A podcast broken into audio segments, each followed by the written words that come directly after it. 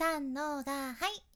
声を仕事にしています。現役フリーアナウンサーの幸あれ子です。話し下手からフリーアナウンサーになれた幸あれ子があなたの声を生かす話し方のヒントをお届けします。声を仕事にするラジオ。1年間の無料メール講座。池早メルマガの提供でお送りします。今日は無料で稼ぐコツ。フリー素材を使った海外の副業アイディアについてお伝えいたします。今日は海外の最新ビジネス情報じゃね。今日の内容は仕事先でシェアする雑談の内容としてかなり 面白いと思うけんぜひ参考にされてみてください。今回はビジネス系 YouTuber のサラ・クリスプさんっていう方からの情報なんよね。これねホールセールテッドっていうチャンネルを運営されていてチャンネル登録者がね85.1万人いらっしゃるサラさんですね。そんなサラさんがフリー素材を使った無料で稼ぐコツをシェアしてくださってました。もうね先に簡単に言ってしまうとフリー素材をコピーしてそれを商品にしてオンラインで売るっていう方法じゃねなんかさ私も最初聞いた時怪しそうとかね 思ったんやけどこれねちゃんとした方法というか合法な方法っていうことなんですよ。でサラさんもおっしゃっとったんやけどこの合法っていうのが重要なんよね。例えばさもちろんディズニーのLet it go Let it go じゃないや あの「アナ雪」のエルサの画像をコピーして商品にするとかはなしですよね。これってやはり著作権の関係があるけんさエルサはダメですよ。でもやったら多分訴えられる形になるじゃんね。でここで押さえておきたいのがこの著作権というのは永遠には続かないっていうことなんですね。パブリックドメインって知っとるかいなパブリックドメインっていう言葉があってねこれもうめちゃめちゃ簡単に言うともうみんなのものってことにするから誰でも好きに使っていいよっていうそんなやつじゃね。例えばディズニーだと「不思議の国のアリス」とかはねこのパブリックドメインにしてるんですよ、まあ、つまり好きに使っていいよっていう風になってるんです。じゃあここで一つ問題ですがあの不思議な微笑みの モナリザの画像。モナリザの画像はパブリックドメインでしょうか？チチチチ。ポクポクポクポク。チーン。答えはパブリックドメインなんですね。つまりモナリザの画像は自由に使っていいですよっていう風になっています。そういう素敵なフリー素材を見つけるのにおすすめのサイトがね4つありましてサラさんはねそのサイトも4つご紹介してくださってたんですよね。で1つは Wikipedia みんなが使う Wiki ですね。これで歴史上の偉人とか綺麗な、まあ、有名な絵画の画像とかがね貼り付けられとるやん。検索したらさ例えば織田信長って検索したら織田信長の写真パーンって出てきますよね。あの感じで名前検索で画像を見つけやすいっていうそんなメリットがあるんですね。これウィキペディアをその視点で見たことがなかったけんさ 画像を調べるためにとかねそんな使い方したことなかったけんなるほどなーって思ったじゃんね。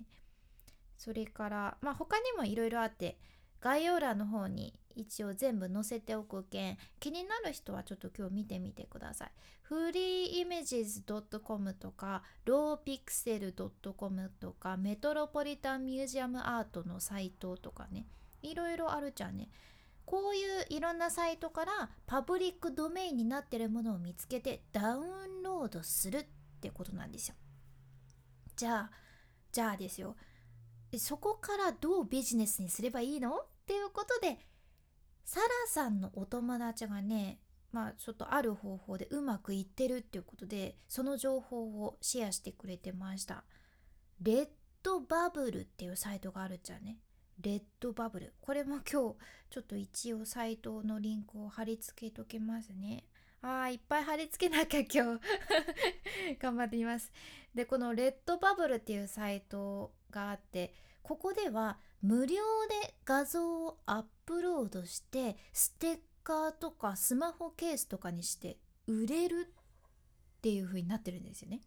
そんなサイトなんです。でこれやり方としてはもう簡単でまず無料でアカウント作れるんですよ。であなたが使いたい画像をアップロードしますね。でそれに何かしらタイトルとかキーワードとか説明をつけてでその画像を使って作れる商品をいろいろ調べるんです。例えばスマホケースとかステッカーでしょ？でポストカードとかカーテンとかマグカップとか本当にいろいろあるっちゃけどまあなんかどの商品にしますか？ってどのグッズにしますか？みたいな感じでいろいろ進めていけるんですね。で例えばマグカップにしようかなって思ったらそれを選んで保存するだけ。そしたらサイト側がじゃああなたの商品のページ作りますよってなるっちゃうね。でこれ何でもねこのレッドバブルまあ海外のサイトやけど毎月その大きなお店では買えないようなニッチなデザインのものをね欲しいなと思ってもう何千万っていう人がねサイトを訪れとるらしいよね。人気なんですよ。でその中のある人は例えばあなたのページを見つけて購入ボタンを押すってことなんですねあマグカップ欲しいなポチってするわけですよそしたらレッドバブルのそのプリントをするお店が商品にあなたの画像をガチャンってプリントしてくれてで放送もしてくれてお客さんのところまで届けてくれるってわけなんですね。でそこで何が起こるかっていうとレッドバブルがお客さんからお金もらえますよね。マグカップいくらですって言って。でそしたらプロダクションフィーとしてそのレッドバブルがいくらか取るんやけど残りはあなたがもらえるっていう仕組みなんですよ。これすごいですよね。こういうのが海外にあるんだと思ってこの仕組みでね昨年とかではレッドバブルはね4億ドル以上売り上げてるそうなんです。